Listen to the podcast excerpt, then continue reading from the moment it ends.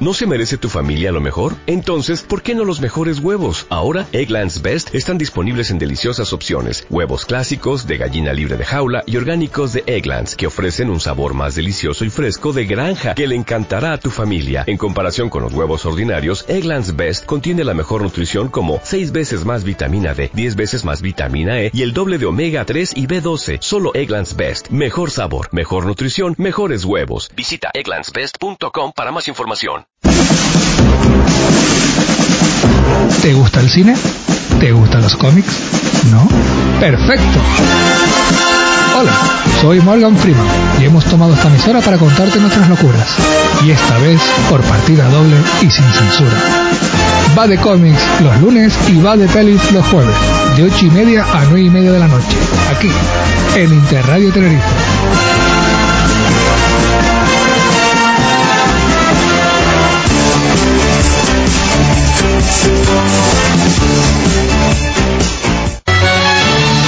Interradio Tenerife, una radio diferente para gente diferente.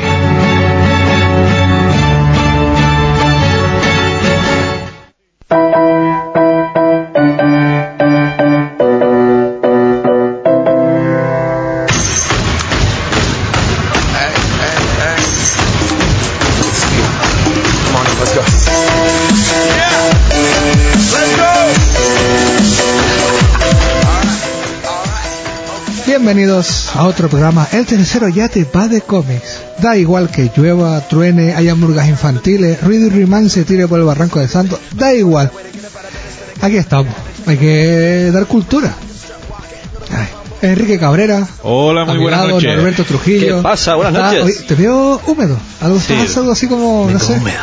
Ah, hoy es por, por las pelis que hablamos hoy, ¿no? Sí. Está bastante Pero hoy, hoy es el día. Ahí está bastante ronco. Gustavo García. ¿Qué tal? Buenas noches. Bien. Eh, hoy es el que se ha quedado fuera de juego de micros. Es el juego que tenemos todos los lunes sobre quién se queda sin micro. Porque llega el último.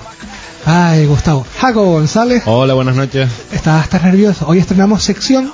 Sí. Sección CCC. No damos CCC. guitarras acústicas. No, No. no va de cerveza. Es Jacob Unplugged. ¡Ah! qué bonito. Vas a estar ahí. Percusión cual, cual flamenquito. Vamos a ver, vamos a ver cómo sale. Yo creo que va a salir bien. Sí. Si no lo cortamos después del podcast y no existió. Y no pasa nada. No, y la gente dirá, Esto se edita, ¿no? Sí, sí, vamos. Eh, no si después nada. vienen cinco profesionales en plan con voz de, de profesionales de radio De chicarrones. y doblan todo el programa. Vale. Pues entonces no pasa nada. Ay, hoy tenemos de nuevo a Honario Marichal, nos hizo pellas el jueves, pero bueno, no pasa nada. Estamos aquí en la 95.6 y 96.0 Santa Cruz y La Laguna y la 107 o 88.0 si estás en Tenerife Sur.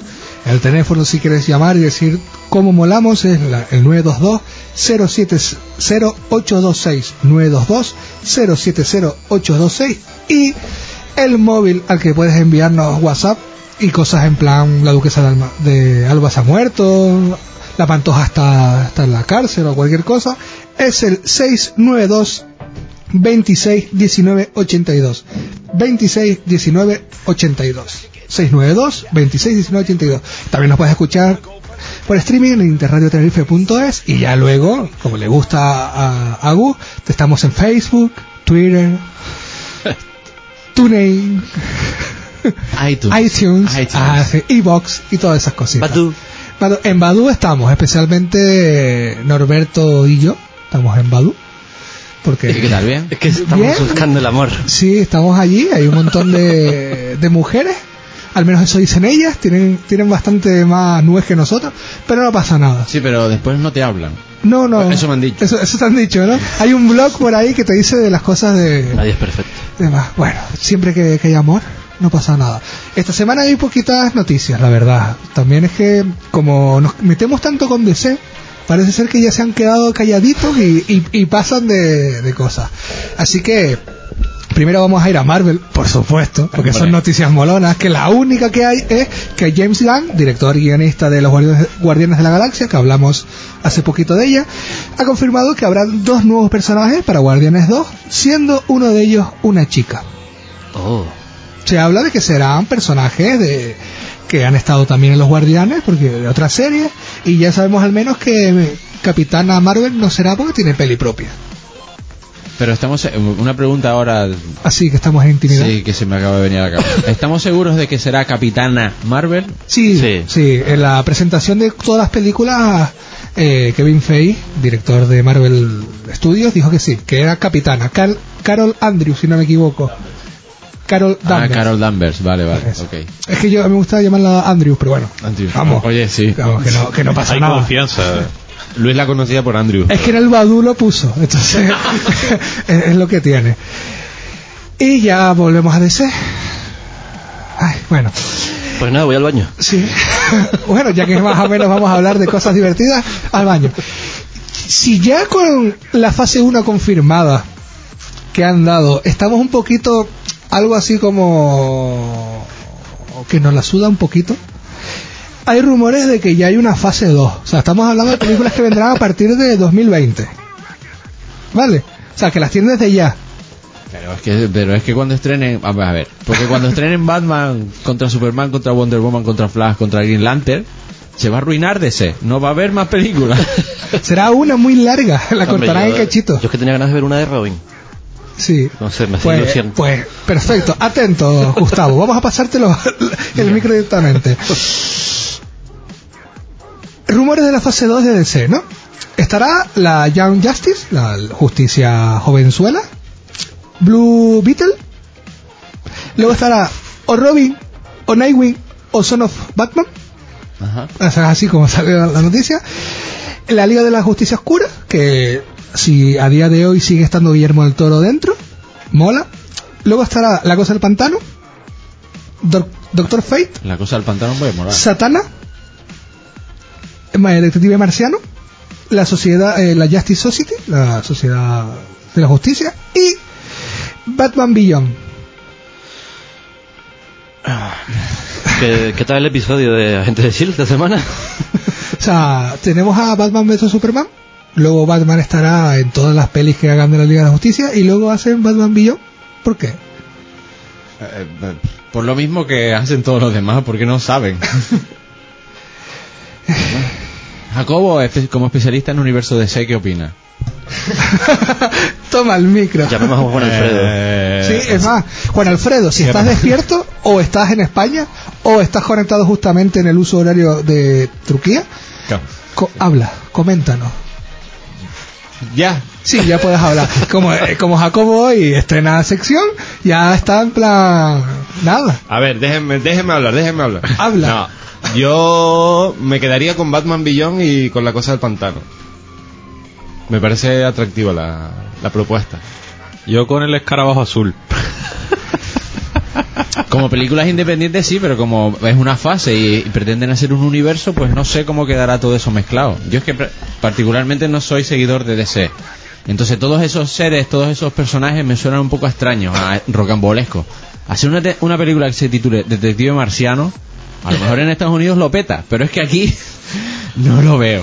Es que después de Guardianes de la Galaxia tienes que poner algo, algo por el estilo. Acabo de entender la pregunta.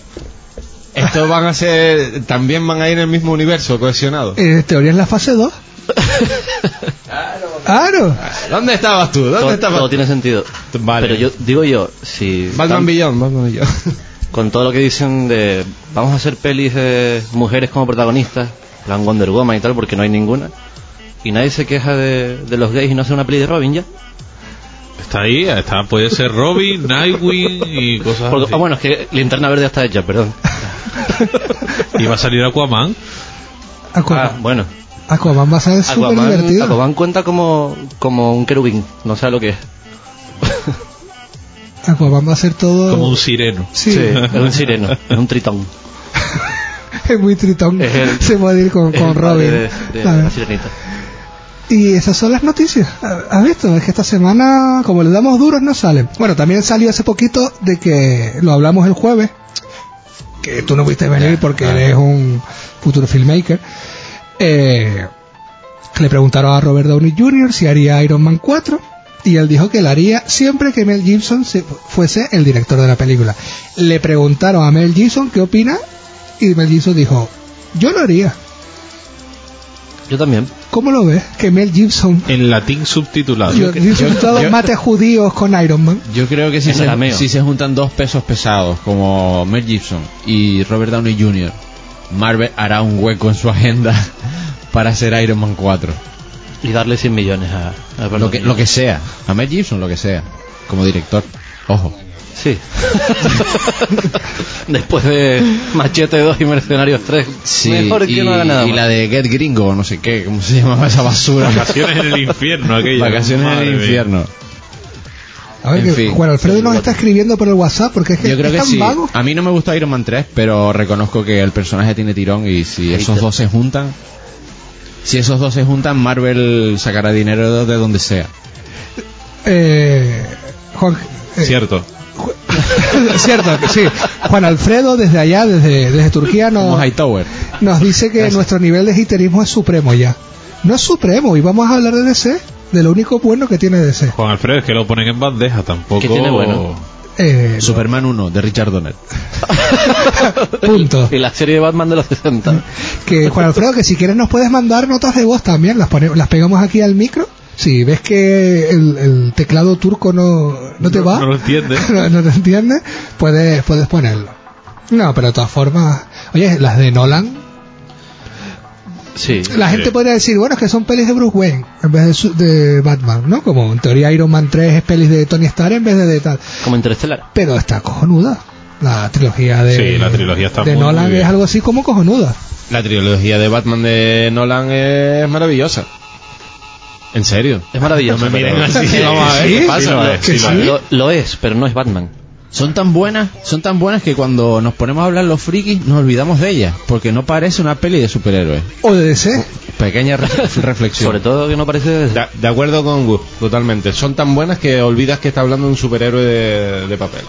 Y, el que diga también que no, pero no son pelis de Batman. Para mí son pelis de Batman, tío. No te sale todo lo que tiene que hacer. Te viene, tío. te viene la imagen de Green Lantern, de Superman Returns. Te viene ese tipo de películas. Ay, qué, qué fuerte. Pregunta así antes de meternos en, en, en lo que serían las críticas mientras este hombre escribe por, por WhatsApp. ¿Qué soy más? ¿De pelis de... pelis no? ¿Personajes? ¿Superhéroes o antihéroes? Antihéroes. Eh, Véase, por ejemplo, Batman, si nos ponemos tiquismiquis y todas estas cosas, Sí. no es superhéroe, Es es, un antihéroe, igual que Punisher, incluso Blade. Daredevil, Blade. Deadpool. Yo soy, sí, yo soy más de antihéroes, aunque reconozco que un superhéroe bien tratado le puede sacar mucho jugo también. Pero los antihéroes suelen ser eh, con esos con esos claroscuros de personalidad suelen ser más atractivos. Siempre el más atractivo de una película es el malo.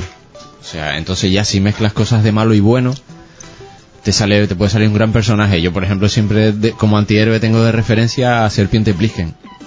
De Rescate Nueva York, buenísima. Un tipo un tipo con las cosas claras. y, y eso negro. Y con un par. eso como, como tiene que ser. Y si, les, si pudiesen hacer, bueno, Norberto como va de actor y todas esas cosas, pero si pudieses hacer una peli, ahora mismo te diesen el, el cómic que tú quieres y te dijesen, El haz una presupuesto peli. de Memory. para Sí, más o menos el presupuesto de Memory, es así, unos 30, 36 millones de euros. Según ¿Qué peli harías de qué, o sea, peli de qué personaje harías? Rápido. Yo haría el largo Halloween de Batman. O sea, de Batman. ¿Norberto? Yo haría cualquier cosa de Spider-Man, pero bien hecha, por primera vez. Sí. Hay pelis de Spiderman. Enrique. Yo adaptaría el cómic Invencible de Robert Kirkman. ¿Qué vas de guay tú? Y yo continuaría Los Vengadores con el asalto a la mansión. No, pero eso ya está hecho. Y Howard No. el Pato. ¿Película? ¿Dónde? No, quita los Vengadores. Ah, un personaje, sí, un personaje. si Norberto dice que iba a ser una de Spider-Man. Y un personaje, no a todos. Ah, un solo personaje. Vale, vale, vale. A, a lo fácil. Venga, no. me tiro a la piscina. Haría una peli del Hércules de Marvel. ¿Eh? Eso molaría mucho. Mola, mola. Pero ¿y Howard el Pato qué? ¿Dónde queda? ¿Dónde queda? Que esta semana ha anunciado Marvel que va a sacar otra vez los cómics solo de Howard el Pato, en solitario. Está petándolo. Yo tengo cositas de Howard el Pato aquí para la sección. Uh, ojo. uh, Madre, yo tengo- temblad, amantes de jugar el Te- pato. Tengo, tengo los baulos de punta, como se suele decir en las redes últimamente. Ay. Muy bien, muy bien. Pues vamos a saltar a la primera peli. Hoy tenemos tres pelis para hablar, criticar, despotricar, haterar y todas esas cosas. Una bala en la cabeza, Conan y las tortugas ninja. Gustavo, te dejo elegir Vamos como en cuál es la ¿no? primera. Es que Vamos en en todo, descenso. en todo este tiempo las únicas pelis que han salido son, son esas. Ya nos hemos quedado sin pelis. Eh, yo me quedo con una bala en la cabeza porque eh, principalmente es la única que he visto.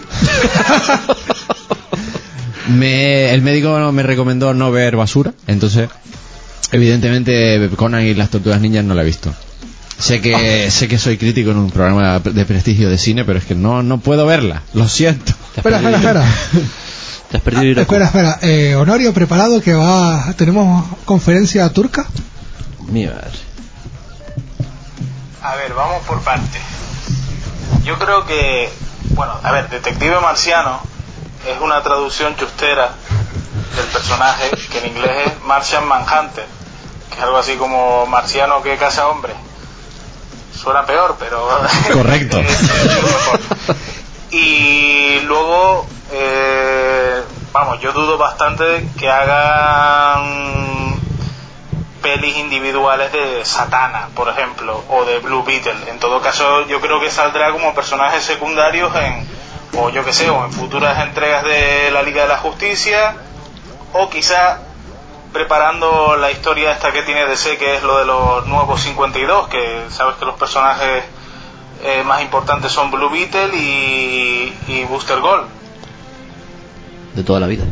Y, y ahí se acabó. Está bien. Ah, que. que, que- que voz de alguien que sabe. Qué defensor de Que DC. voz de alguien que sabe. Sí, porque yo no me enteraba de nada. Yo no sé qué acaba de decir. Es más, yo creo que se lo ha inventado. sí, Que, que no tiene idea de lo que es. decir. Gustavo, continúa. Eh, pues vi una bala en la cabeza, me gustó mucho, sobre todo porque mm, porque Stallone sigue teniendo tirón, a pesar de ser ya un vejestorio, sigue teniendo tirón, sigue teniendo ese tirón que necesitan hoy en día los personajes. Pero los- todavía hoy día lo de Vegestorius no eres capaz de decírselo a la cara, ¿eh? No, correcto, es verdad, es verdad, es verdad, se lo dijo aquí detrás de la pecera. sí, sí, sí, sí. Con 14 tíos. de- Todavía el nota. Vegestorio, pero sí, ríete. sí, o sea, dime un personaje, dime un actor de acción de hoy en día. Ninguno sabe ninguno. Estalones. Entonces por eso todavía no hay quien lo sustituya. Y Es que- es- eso es lo bueno, Es lo- que no hay actores, hay eso es lo que yo le veo. tíos con camisetas. le veo que lo, lo realmente- bueno a pesar de, a pesar de lo que diga la gente la, la gente dice la única película buena que ha hecho es Rocky los puristas los finos pero no ese, ponte tú 30 40 años en primera división del cine nadie casi nadie lo consigue Es el único actor que tiene un número uno en cinco décadas diferentes. pues ya está entonces eh, y, apa- y además como película está muy bien es una peli de acción a la que pues eso es para ver verla y divertirse y, y es muy buena la dirigió no sé quién la dirigió ahora no Walter. Hill. Walter Hill otro Volviendo. es verdad ya decía yo que el director era importante otro tótem del cine de acción de los 80 y, Que no dirigía nada desde 2006, si no me equivoco. y sigue siendo y es una película muy fresca bueno yo me divertí muchísimo viéndola Pues a mí me encantó la peli y no sé si, bueno, yo me leí el cómic, que lo tengo aquí, Que por eso hablamos de él. sí, porque tiene que ver de cómics. Y la verdad es que es bastante fiel, obviamente tiene sus li- licencias porque es cine, nunca se podrá hacer igual nada, pero es bastante fiel. Incluso el, el personaje el- en el cómic, el que interpreta a Stallone, es igual a Stallone. O sea, parece como que ya de por sí se basaron en Stallone para hacer el, el propio personaje. Y quitando cosas muy, muy pequeñas, es exactamente igual el cómic. La trama es exactamente la misma y prácticamente todo es igual. Así que creo que dentro de lo que cabe es una de las adaptaciones más fieles que, se- que he visto yo de un cómic. Un cómic de- que son seis números.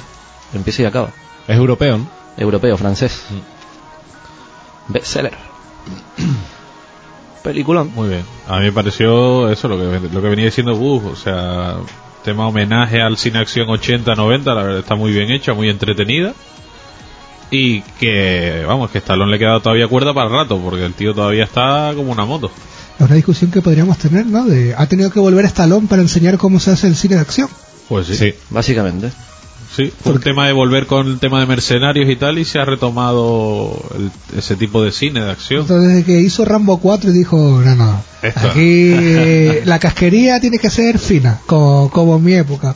Tres mercenarios, una bala en la cabeza, Que como él mismo contó cuando hizo Plan de escape. Rocky 6, le dijo ya a partir de 2000 prácticamente, bueno, desde que hizo Copland, prácticamente no le ofrecían nada interesante. Porque sí, había hecho algo que críticamente era muy bueno, pero en taquilla fracasó, que era Copland. Entonces nadie lo quería para nada porque dirían, Stallone ya no vende. Entonces llegó un momento en que dijo, no me ofrecen nada, voy a hacer Rocky otra vez porque es lo único que puede sacarme las castañas del fuego. Se hizo Rocky y seguido hizo Rambo y dijo, pues ya está, ya no dependo de nadie, voy a hacer mis proyectos los que me dé la gana a partir de ahora. Claro, fue en plan de yo me lo quiso, yo me lo como. No me llaman, yo me hago la- las pelis que quiero hacer y tal. y menudos dos peliculones. Sí, a mí me encantan. Rocky 6 y Rambo Rocky 4. 6 es joder. maravilloso. ¿no? Ya nos sentaremos a hablar en Va de Pelis, en el programa del jueves. Pero menudos dos peliculones. Bueno, saltamos de... ¿tú, Jacobo, ¿quieres hablar de, de una bala? Eh, ¿O pasamos a Conan directamente? No, no, eh, está bien. Yo coincido con todos. Para mí la película de Stallone es eso, una vuelta al cine ochentero que tan de moda se ha puesto de un par de años para acá. Con, continuamente hay películas con ese regustillo a los años 80, pero quizás mejor hechas, ¿no? Con más medios y entonces es como más... Son más visibles para el público delicado que hay hoy, ¿no? Que "Ah, eso parece mentira. Hoy están hechas como con más finura. Y sí, eh, una bala en la cabeza. pues, no conocía el cómic. Ya cuando haga la ruta del cómic de mano en mano ya lo leeré. Pero eso, lo dicho, que me parece una buena película, muy entretenida y eso. 90 minutos de puro cine ochentero noventero. Sí, Para el que no sepa más o menos de qué va una bala a la cabeza, tanto cómic como, como película, trata sobre Jimmy Bobo, que es Stallone, que es un, un implacable asesino a sueldo de Nueva Orleans, que sufre un ataque inesperado por parte de Keegan, que en la película es Jason Momoa, Aquaman. Una imparable máquina de matar que ejecuta sin contemplaciones a su compañero. Y lógicamente, eh, Jimmy dice, me voy a vengar y voy a inflar a hostia a ese tío. Y, y mola. Durante 90 minutos es una... Una carnicería. Sí, una carnicería, una peli de compañeros en la que están ahí discutiendo todo el rato y las escenas de acción está guapo. Ahí, sin decir spoiler, aunque ya ha salido hace tiempo, ha salido en DVD, la escena de, la, de los baños turcos es brutal.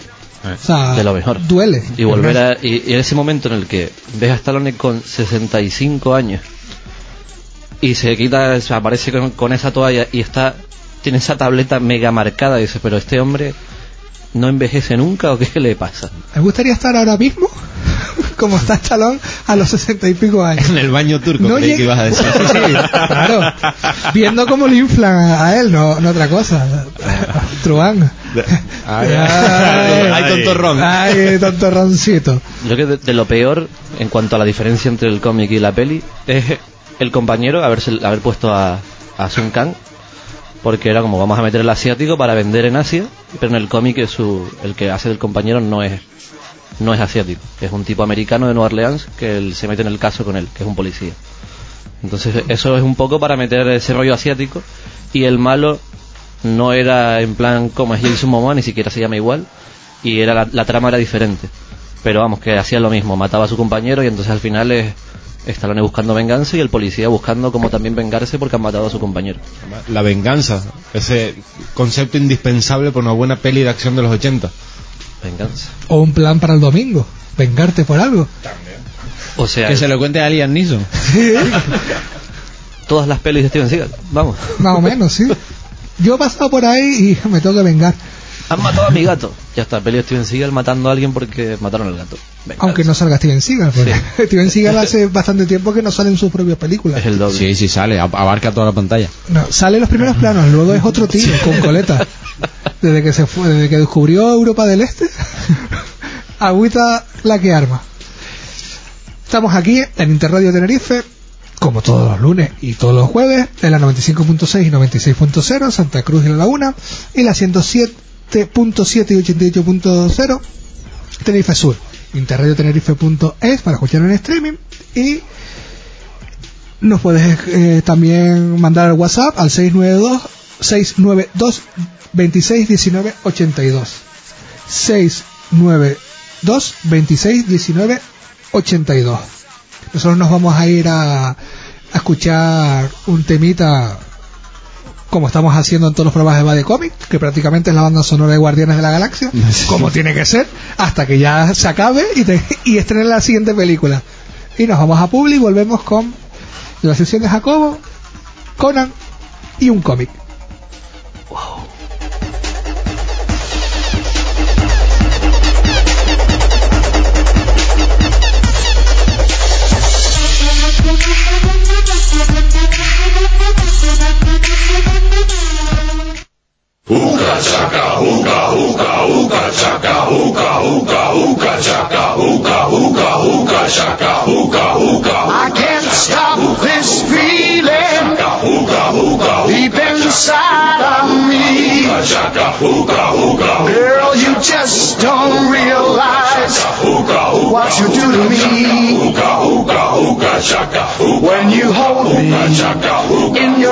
so tight, you let me know everything's alright.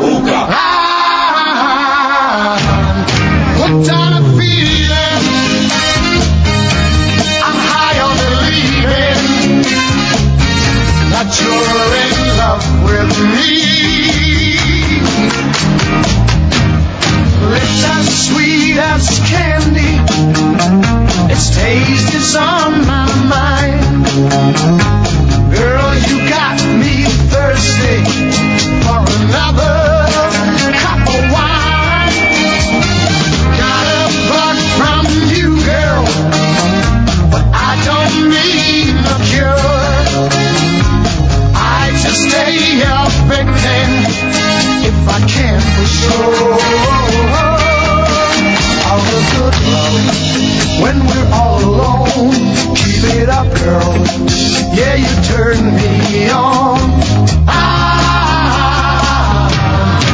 Tired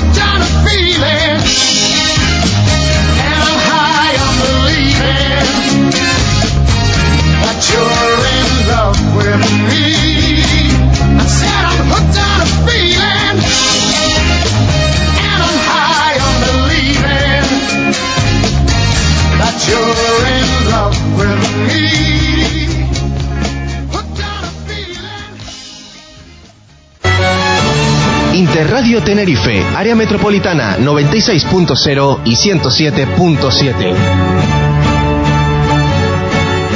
Con ustedes, Gabriel Mesa.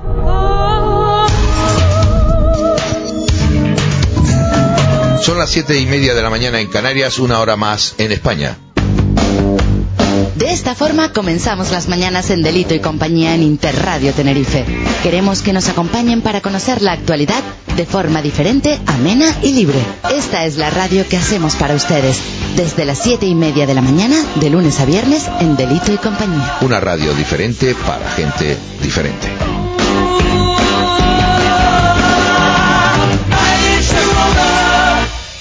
La Concejalía de Accesibilidad del Ayuntamiento de Santa Cruz de Tenerife tiene como objetivo una ciudad sin barreras y accesible a todas las personas. Se está mejorando en la comunicación, transporte y en la eliminación de las barreras urbanísticas. Es importante la concienciación ciudadana para corregir conductas que no hagan más difícil la vida a nuestros vecinos. Entre todos y todas haremos de Santa Cruz de Tenerife una ciudad libre de barreras.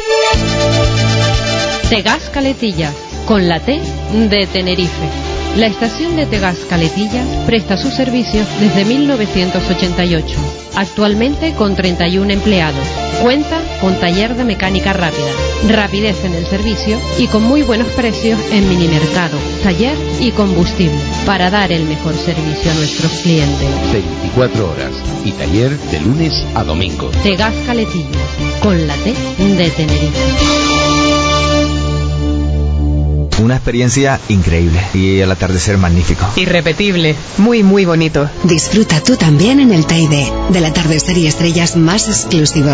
Una copa al atardecer, una cena inolvidable y nuestra observación de estrellas con telescopios de largo alcance guiada por expertos. Oferta especial residentes. Cómprala ahora en volcanolife.com o infórmate en el 902-678-676. Volcano Life Experience, una marca de teleférico del Teide papas arrugadas, mojo picón, pescadito frito, camarones. Mmm, qué bueno. Ah, y me falta el ambiente familiar de los pinchitos en San Andrés. Pase un buen rato degustando lo nuestro en Los Pinchitos, calle Guillén número 14, San Andrés.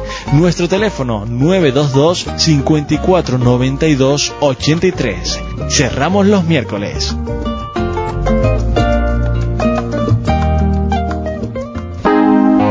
Queremos que nos ayudes a estar más cerca de ti. Descárgate la aplicación Participa la Laguna. Dinos cuál es tu queja o sugerencia.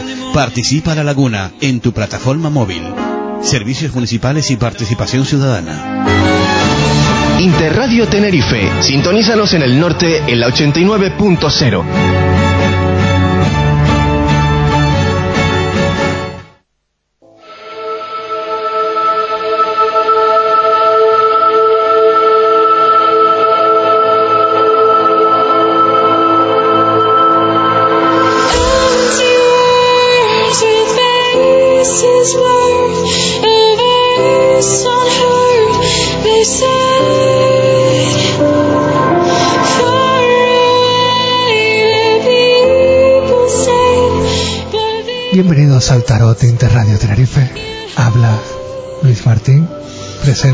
Jacobo González en su sección CCC. ¡Oh, qué bonito nos ha quedado! Comic Celebrity Connection. ¡Oh! Me partí ¡En la- inglés! Me- ¡Eh, volamos un montón! Memory. Va de Comics Opening. Va de Comic Celebrity. Totalmente, totalmente. Es que estuve buscando títulos y digo. Este mola que te cagas. Comic Celebrity Connection. Y ahí empieza a sonar ya y... ¡Ah, qué duro eres, Jacobo! Pues tienes tus 5 o 10 minutos de gloria. ¡Bien! Me voy a tomar un cortado, ahora vengo. Voy a llamar a mi madre primero. Bueno, pues la sección estaba básicamente sobre las conexiones que existen entre diferentes actores, músicos, guionistas, tal, lo que sea, con el mundo del cómic. Y para empezar, creo que me iba a sentir mucho más cómodo hablando de algo que conocía bien, y era de, de Kiss. Entonces, para empezar, solo decirles que es una banda de rock archiconocida, mega conocida, ultra conocida por todo el mundo, que se funda en el año 73 por Gene Simmons y Paul Stanley, a los que se le une más tarde Ace Frehley y Peter Criss, guitarra y batería. Gene, que era un inmigrante israelí, eh, era buen estudiante, pero, pero, pero, le flipaban que te cagas los cómics de Marvel. Entonces, cuando van a crear un grupo de música, em- empiezan a buscar nombres, tal, no sé cuánto, forman un grupo que se llama Wicked Lester, pero en el último momento eh, Jim decide que no, que ese no es el camino que tienen que seguir y que tienen que seguir un camino que ya que rompa con todo. Y entonces decide que se deben maquillar y disfrazar como superhéroes Marvel. Entonces cogen la... Y le dice al compañero, bésame. Sí. Y de ahí salió él. Parecía más el Joker que... Sí, entonces, entonces cogen unos diseños que van, según Paul Stanley, estaban basados en, en los cómics de Marvel, como ya he dicho, y también en el kabuki japonés, y entonces se convierten, Gene Simmons se convierte en el demonio, eh, Paul Stanley en el chico estrella, Star Child, Ace Frehley en el Spaceman, porque le molaba mucho el rollo espacial, y Peter Criss acaba siendo el gato, un gato callejero, y también decir que estas identidades que adoptan ellos las adoptan también por, por sus vivencias personales, ¿no? Pues aparece Kiss, aparecen maquillados, eh, no terminan de ser un gran pelotazo, pero llega el año 77 y publican un doble disco en directo que, lo termina de petar. Y es ahí cuando ya estos cuatro fulanitos se vienen arriba del todo y, y tocan prácticamente el cielo. Ya en el año 77, después de cuatro discos, ya es, son la bomba. Pues en el año 77 Marvel decide que Kiss tiene que salir en un cómic suyo. Y eligen nada más y nada menos que aparecer en el Howard el Pato número 12. Toma, ahí está. Primera aparición de Kiss en un cómic de Marvel. Creo que era adecuado. ¿Eh? Salen en Howard el Pato. Es una breve aparición durante tres páginas. Es un rollo como de realidades alternativas que Howard está pensando, no sé qué. Y aparecen ahí como metidos con calzador. Decirles que el guion era de Steve Gerber, que era el guionista de Howard el Pato y creador, ¿no? De, de Howard el Pato, sí. Y el dibujo nada más y nada menos que de Jim Collan. La primera vez que los dibujan, lo dibujan Jim Collan. Tres meses después, Marvel se tira a la piscina y Kiss también y sacan el Marvel Super Especial número uno con guiones otra vez de Gerber y en el dibujo nada más y nada menos que por ejemplo, por nombrar algunos, los hermanos Buscema, John y Sal Buscema dibujaron a ese cómic de Kiss y Rick Buckler también. Esta historia ya es más centrada en el grupo y habla sobre un tipo, Dixie DeHaan, que tiene una caja que se fonéticamente se pronuncia Kiss. Eh, K-I-C-H no sé cuánto, pero fonéticamente suena como Kiss. Entonces, esta caja, van a atracarlo a Dixie, él tira la caja, la recogen estos cuatro chicos, Paul, Jim, Peter y Ace, que van caminando por la calle, la recogen y eh, reciben poderes especiales. En este cómic aparecen villanos Marvel clásicos, como puede ser Mephisto o el Doctor Muerte incluso también. Y como anécdota super friki, decir que Kiss donaron sangre para mezclar con la tinta de ese primer número uno. Entonces, tú si te pones a pensar en todo lo que hace Kiss, siempre todo es un, pues, ¿cómo- ¿cómo que no hay narices de hacerlo? Lo hago, pum. Y todo es un, un voy a más, voy a más, voy a más. Ya en el año 78, eh, perdón, en el año 78 se publica el Marvel Super Especial 5, que es mucho peor que el otro cómic, era como intentar como las secuelas de Spider-Man, ¿no? Vamos a alargar, a tirar del chicle, pero este ya no dio para más. Pero nos podemos quedar con el dibujo de John Romita Jr., que también se estrena, no se estrenaba, pero sí que uno de sus primeros trabajos fue dibujar este cómic de Kiss. Y Tom de Zúñiga en, a las tintas, que quien conozca Conan, el, el Salvaje y tal, era el entintador. En el año 80, eh, Kiss continúa con esa especie de noviazgo con el mundo del cómic y su disco Unmasked, de, desenmascarado, la, el envoltorio del disco, del vinilo, es un cómic protagonizado por ellos cuatro en el que se ven perseguidos por la prensa, por las groupies y no sé cuánto, intentando ver quién se esconde detrás de las máscaras de Kiss. Y en la última viñeta eh, están ellos con las máscaras, proponen quitarse las máscaras y cuando se quitan esas máscaras, detrás siguen estando los personajes del demonio, el chico estrella y tal. Nunca le llegamos a ver la cara. Como anécdota también decir que este disco es el último en el que sale la formación original en portada. Ya en el siguiente, Criaturas de la Noche, ya estaría en el no, fue de Elder, pero en el siguiente que salen ellos en portada ya es Eric Carr el que toma la batería y no sale ya Peter Criss. Hay un salto desde el 80 y hasta finales de los 90 no volvemos a tener aquí en cómic y entran o por lo menos lo intentan hacer por la puerta grande. Nuevamente con Marvel y Stan Lee y Gene Simmons crean el guion de un cómic, eh, de una serie de cómics que se llaman Kiss Nation, en el que podemos encontrar incluso un cómic de Kiss, conoce a la Patrulla X. Muy malos estos cómics también, no se entiende que estando Stan Lee, eh, los X-Men en boga en las finales de los 90 y tal, pero el cómic resulta ser un fracaso, Kiss no queda nada contento con este cómic y dan el salto a otra editorial. Pero, mientras tanto, Revolutionary Comics eh, crea unos cómics independientes de Kiss sobre sus orígenes y tal, y todo el tema, y hacen cómics de Kiss, pero sin licencia. Pero eh, son tan buenos y tienen tanta calidad y le gusta tanto a los miembros del grupo que estos, mm, rápidos ellos siempre en demandar a cualquiera, no demandan a Revolutionary Comics, es más, se ponen camisetas de esos cómics nuevos que hay de Kiss que no tienen licencia, incluso lo publicitan en el Alive 3, hay fotos en las que salen ellos con las camisas de estos nuevos cómics.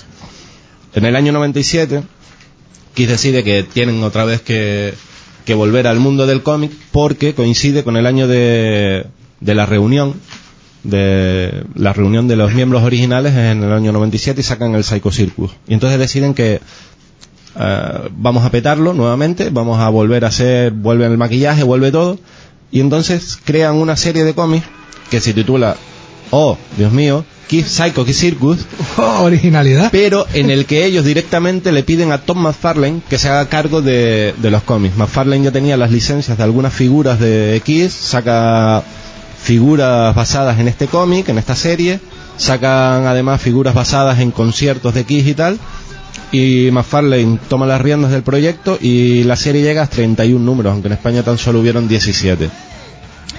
En, este, en esta serie se homenajea, por ejemplo, hay una saga dentro de la serie que homenajea al disco Destroyer, uno de los más vendidos de Kiss, y hacen un bonito homenaje en uno de sus números al batería fallecido, a Pete, perdón, a Eric Carr, que había asumido la, la identidad del zorro, y hacen un episodio muy tierno sobre, sobre Eric Carr y la identidad de Eric Carr y tal. En el año 2002, eh, Kiss Psycho Circus concluye. Además, hacen un videojuego sobre, sobre este cómic también. Y en el año 2002 es Dark Horse la que saca una serie de 13 números de, basados también en, en Kiss. Los guiones, como curiosidad, son de Joe Casey, que en ese tiempo estaba. Gus abre los ojos como plato, estaba flipando. que guionizaba, guionista de los X-Men.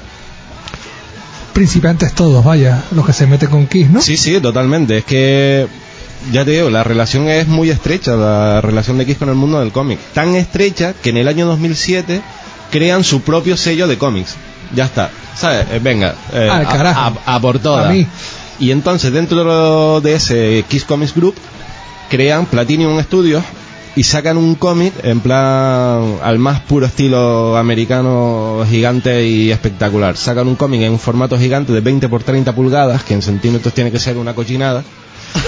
y sacan un ese primer número lo sacan en ese tamaño, el tamaño básico para todo el mundo, el formato comic book, pero también sacan este gigante y aparte con cinco, cinco portadas diferentes en ese formato, una con cada miembro y otra con los cuatro juntos en, el- en la misma portada.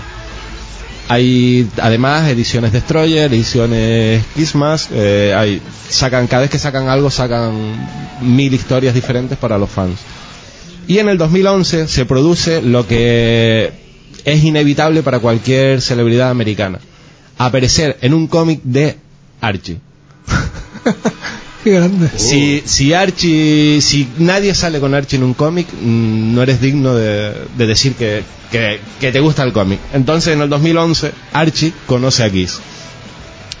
Y para finalizar, ya en el año 2012, pues IDW eh, estrena una nueva serie basada en Kiss. eh, homenajean a diferentes discos, el Dress to Kiss, el World Without Heroes. Mm, se plantean publicar un Greatest Hit que sería IDW publicar desde el primer cómic de Howard el Pato que nombramos antes, todo completo en varios volúmenes, todo, recopilar todo lo que ha publicado Kiss en cómics. Y también van a, bueno, salió un cómic de Mars Attack contra Kiss, nada más y nada menos.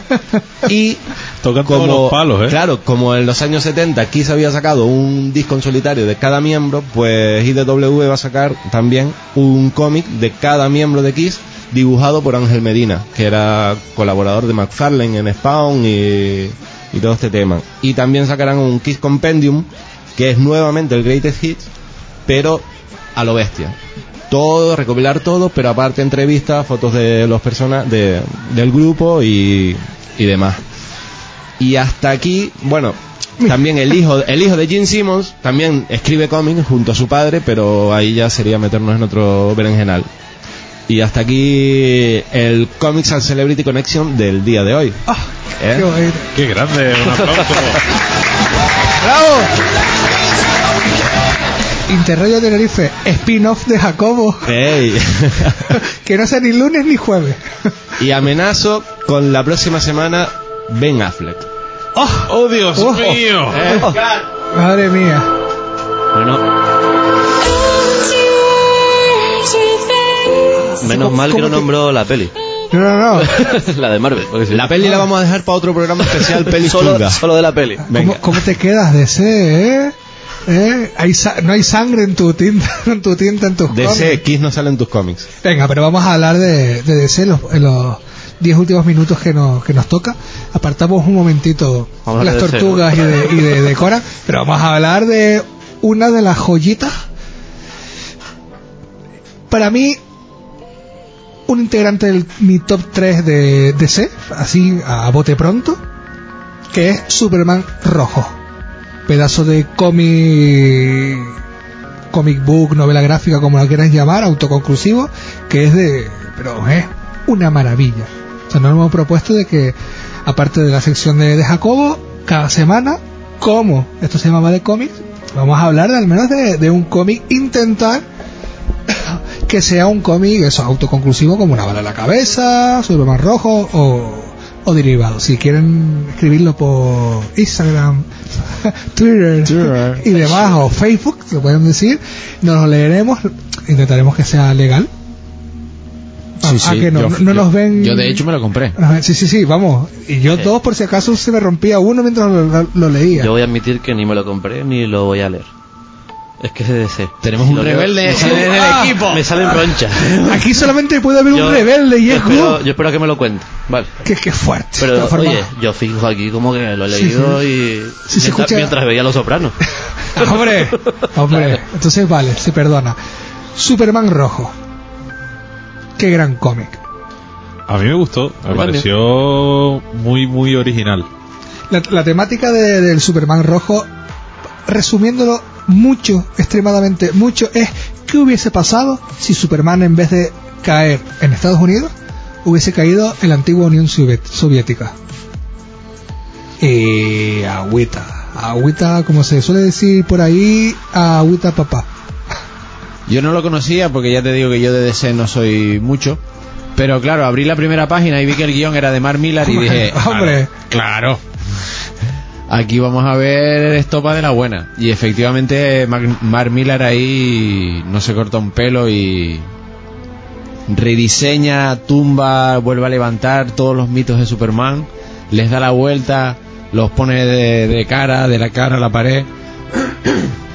Y consigue, ya te digo, un cómic muy, muy interesante, muy entretenido, que se lee muy fácil, rapidito, tiene una estética también muy buena, muy buena, eh, muy acorde también con la estética eh, fascista que se utilizaba en la Alemania de la Segunda Guerra Mundial. Y a mí me gustó, yo de hecho me lo leí esta tarde de un tirón y me encantó.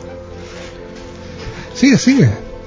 Que estamos aquí porque Juan Alfredo, Juan Alfredo no se cree que estemos hablando de algo bueno de Pues DC. créetelo, Juan Alfredo. Cuando las cosas son buenas se reconocen aunque sean de DC. Porque es una historia autoconclusiva y no se mezcla con los demás. Aunque sea un cómic, DC tira algo bueno. O sea, como todas las pelis que son autoconclusivas y no tienen nada que ver con las demás. Ahí está. Está rebelde, ¿Qué oye. te pasa, tío? Fino, sí, fino, fino. A mí de DC me gustó, pues las, los, las típicos cómics de Batman me gustan más o menos. El largo Halloween, el regreso del Caballero Oscuro, La broma asesina. Arcan, Arcan Asylum, la broma asesina. Vuelves a tu amor. Sí, sí, pero son de DC. Son de DC. Yo no sé lo que son, pero son de DC y son los buenos y son los que me gustan. A mí sí me gusta algo de DC. Me gusta. Historias, la- auto- historias autoconclusivas de Superman me he leído pocas, pero mira, con Superman rojo, por ejemplo, salí encantado. Nos, nos escribe un WhatsApp que, que dice, soy Daniel. Hay, hay ta- ¿Se puede decir tacos, Honorio? En este... Es hacia nosotros.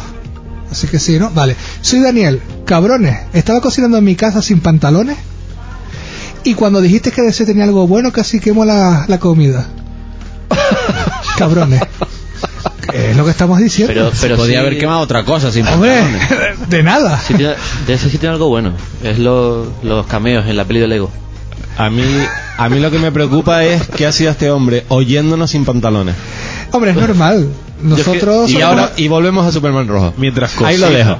Mientras, cocina, sin pantalones, escuchando. Con aceite y mantequilla. Venga, hombre, por favor. Es que es normal. es que yo hay veces que me escucho los podcasts que los tenemos en iTunes, iBox y TuneIn. Y hay veces que sí, que estoy. Los escucho mientras me ducho. Es bonito. Sí. Es, lo, es lo una. típico. Yo lo tengo de hilo musical en casa. Tus partes nada más. Las partes en las que tú hablas. Hablen del cómic, Sí, por sí, favor. sí, venga, venga, no pasa nada. Bueno, a mí Superman Rojo me pareció muy original, muy bueno, muy buena factura, tanto el, el como decía Gus, el tema que se, hace- se te hace ligerito, el dibujo y tal es- está muy bien, muy, muy currado. Y sobre todo eso, la originalidad de qué hubiera pasado si Superman hubiera nacido y hubiera ido a parar la antigua Unión Soviética. O sea, la historia vista desde otro punto de vista, otra manera, otra realidad que hubiera ocurrido y tal, me pareció muy buena. No siempre tiene que- que... tiene ahí, como por ejemplo que Lois Lane es la esposa del ex Luthor, o sea, tiene detallitos que lo hacen muy, Batman muy es interesante. un, un terrorista. Sí. Es que cuando Mark Miller se hace cargo de un guion, eh, ya es Marvel, pero los Ultimates, sí es Mark Sí. Miller, eh, se nota ahí el- la mala baba inglesa de, de este guionista. Y cuando coge un guion y coge a Superman y lo convierte en un agente soviético, porque realmente lo que le pasa a Kal-El es que lo convierte en un agente soviético, pues puede hacer auténticas virguerías con el, con el personaje. Una vez leí en Facebook, eh, lo dijo un dibujante, no es mío, pero me gustó, que Marvel lleva muy bien la continuidad mensual, eh, la grapa, y DC suele aprovechar muy bien los momentos en los que tiene grandes autores para meterlos en historias autoconclusivas, los Elseworlds estos que, que publican ellos, y se nota. Cuando hacen una historia autoconclusiva, como puede ser esta misma de Superman Hijo Rojo, eh, lo bordan y lo clavan, y queda demostrado. Y por otra parte, eh, una de las cosas, ya que estamos hablando de todo lo bueno, todo lo bueno que tiene, a mí algo que me gustó mogollón es cómo el paso del tiempo en el cómic va pasando por los diferentes vestuarios que va llevando Superman a lo largo de, de la serie. Me, me gustó ese detallito de irlo haciendo cada vez más... mm, ¿Cómo se llamaría? Ca- Casaca, no. Sí, bueno, más o menos. Sí, eh, cada vez tiene un aspecto más, digamos que más militarizado, más imponente y más cosaco. Bien, gracias Honorio. Y, Esa voz y que ese- escuchamos de vez en cuando. el fantasma de Honorio. Ese detalle me gustó mucho en este cómic, que el paso del tiempo se vaya viendo a través de, de las distintas ventiventas que va, que va llevando. Bueno, decir que el cómic originalmente son tres números, que es el amanecer del hijo rojo, el cenit del hijo rojo y el crepúsculo del hijo rojo, guionizado por Mark Miller, que es co-creador junto a Dave Johnson, y dibujado por Dave Johnson y Killian Plunkett, porque es conocidísimo. Vamos. El nombre de postre. Vamos, vamos, un plunket de fresa, por favor. y, y es una de las cosas que es maravillosa. Sale todos los personajes míticos de, de Superman, Jimmy Olsen, Lois Lane, Luthor y demás. Y ella aparecen tanto de Batman como de Wonder Woman. Como las pelis de DC. Ay, Juan Alfredo nos escribe. Norberto no es un Marvel zombie, es un Marvel nazi directamente. Eso ya es duro, ¿eh? Es duro. También dice... Eh, espérate, porque se va vuelto loco, como no sabe escribir desde, desde allá, y se van a, van a- hablar bien de DC. La vida puede ser maravillosa. XDDDDD. Eso es algo turco. Estuvo ¿no? de no- sí, eso es- allí es como, oh, qué felicidad. Eh, también nos dice, por cierto, casi todo lo que tiene que ver con el Elseworlds es bastante recomendable. Y estoy totalmente de acuerdo con lo que dice Jacobo, los autores IDC y la continuidad con Marvel. Bueno, hemos llegado a, a, A un consenso. a un consenso. Ahora tenemos que marcar un cómic para, para el próximo día. Podemos hacer algo en plan ahora aquí en antena o no lo podemos inventar para la próxima semana. Ya veremos. Ya nos marcaremos Juan Alfredo, si quieres marcarnos alguno, que sea autoconclusivo, no nos pongas eh, un Batman que son 4.700 números, sino algo autoconclusivo. ¿Aceptamos novelas? En plan Alan Moore y Frank Miller, cosas de esas. Sí, sí, sí, sí. Sí, vale. Intenta que, Que, no se sea... leer, que se pueda leer en una semanita. Sí, intenta que no sea Watchmen o, Ojalá, o- ojalá pudiéramos leer Predicador o Cien Sí. balas, pero no se puede. que no sea ni Watchmen, ni From Hell, ni los, Eh, ni los ah, míticos. Eh, Eso, From Hell No, tampoco, por favor. Vamos, un Ronin, u- una cosita así suavita, lo- todos los suavitas que pueden ser Alan Moore. Y ya lo marcamos, lo ponemos. Nosotros prácticamente ya nos tenemos que ir yendo, nos quedamos, o no podemos hablar con, de Conan ni de, ni de las Vamos a tortugas. hablar de Conan. Hablamos de Conan, venga, vamos a hacer dos minutos. A lo que hay que decir. Conan Express. Además tenemos esa, Conan Express. esa causalidad de ese serendipity de que vamos a hablar del mismo actor que en una bala en la cabeza. ¿Has visto? Serendipity. Es que Sí, Por favor. voy diciendo palabras. ahí, él se puso el... soy muy culto. Desde que le regalaron ese Es que diccionario, mientras, está- mientras hablaban de DC, yo estaba aquí buscando palabras. Y digo, a ver qué puedo decir. Ay, a ver, eh, Esternoclei- no, ah, no. Mira, tenemos dos minutos antes que acabe esto. Conan de Marcus Nippel con Jason Momoa. ¿Por qué? Norberto Trujillo. La peli está guay. Lo que pasa es que No. Jason En Momoa... serio, o sea, o sea, no, le, no lees el hijo rojo de Superman porque es DC y me dice que la peli de Jason Momoa de Conan está bien. La, la peli... Violencia. Hombre, por la favor. Peli, la peli es bastante fiel en muchas partes al cómic. Incluso el Conan se parece más al del cómic. Pero no es Schwarzenegger, que es lo que tenemos todos en la mente. Yo prefiero Schwarzenegger, obviamente, pero... Pero, la pero- peli no está mal. Vale, como adaptación, Como yo, adaptación. yo no he leído el cómic y vale, te, lo- te puedo aceptar que como adaptación esté bien. Lo Pero como desconozco. película- Pero como película es imposible que me digas que la película está bien. Como adaptación. Vale, Uh, adaptación. crítica sin haberla vale. visto. Yo. No, no, la vi. Ah, ¿la viste? Pero la vi 20 minutos. Ah, esos 20 Yo minutos. tampoco me he leído ningún cómic de Conan, los tengo por ahí, pero la verdad es que no los he leído. Pero como película no, no, no la soporté. A los 20 minutos la quité. Rompo una lanza a favor de Conan. A mí me gustó. Ah, Menos mal. este maldito dos- Jacobo. para dos. Dios Ahora tienes que romper ahí el desempate. A, a mí me pareció un, un buen Conan. Lo que pasa es que tenemos en la cabeza al Conan de, de Schwarzenegger. Fíjate Milius, lo buena pero- que fue que han contratado a Schwarzenegger para hacer Conan Mira, el Rey. pero Fíjate. para hacer la 3, no la 4. Te digo- pero te digo una cosa, para mí el Jason Momoa es un Conan de lujo, tío. Conan, joder. Vamos a acabar Eh, esto porque vamos a llegar a, a las manos. Ay, DC, ay, pues nos vamos despidiendo ya hasta el próximo hasta el próximo lunes.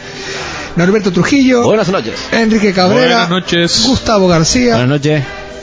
Jacobo González, Buenas noches. a la realización Honorio Marichal, aquí Luis Martín y Juan Alfredo para contrariar nos propone el Imperio Secreto de Marvel. Compro. Perfecto. Bueno, pues, Lunes volvemos, hablaremos, hablaremos de cosas que diremos o no y veremos. Interradiotenerife.es. Volvemos el lunes y el jueves va de pelis que mola un montón con nuestro primer invitado. No gente que viene como cándido, sino nuestro primer invitado. Nos vemos el jueves.